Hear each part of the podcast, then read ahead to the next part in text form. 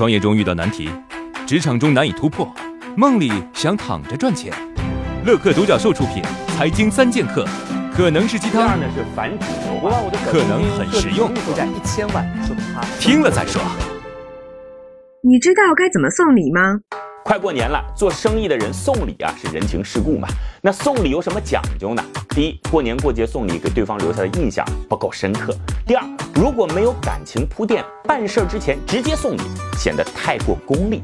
所以啊，如果您是个有心人，把可能需要送礼的对象专门在微信里边编个组，在对方生日或者母亲节、感恩节这样非大众送礼时间给对方送份礼物，凸显自己的不同。而且这样的礼物最好是给对方家人的，比如说给孩子的乐高玩具，给对方父母的健康护理仪器，也可以是一条羊绒的围巾。至于对方的爱人啊，您就别代送了，有可能整出事儿。有了这样的感情基础，需要办事儿的时候再送礼，甚至是事后送礼，都是顺其自然。这些细节如果您都能考虑到，您能成事儿。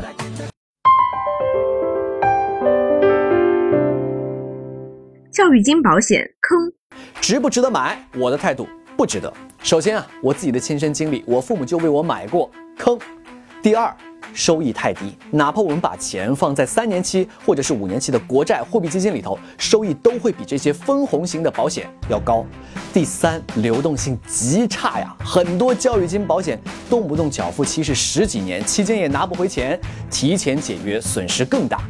总而言之，教育金保险就是抓住了家长对于孩子教育的重视心理，然后无非是用保险的形式强制你参加一个低息储蓄。从理财的角度上来说，不合算。你明白了吗？管您是老板还是员工，这些职场技能你要 get。汇报工作说结果，把结果直接给老板。职场上一定要把结果思维当成第一思维。请示工作说方案，不要给老板做问答题，要让老板做选择题，并且选项最好别超过三项。对外总结说过程，找出关键点，找出失误点，找出改进点。自我总结想价值，我忙的事儿对我来说有什么价值？对公司来说有什么价值？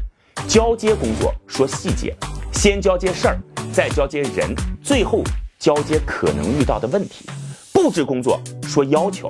结果要求、时间要求、成本要求，听对方提什么要求，关心下级问过程，人。后了解结果，人。前关心过程，会上重视结果，会下强调过程。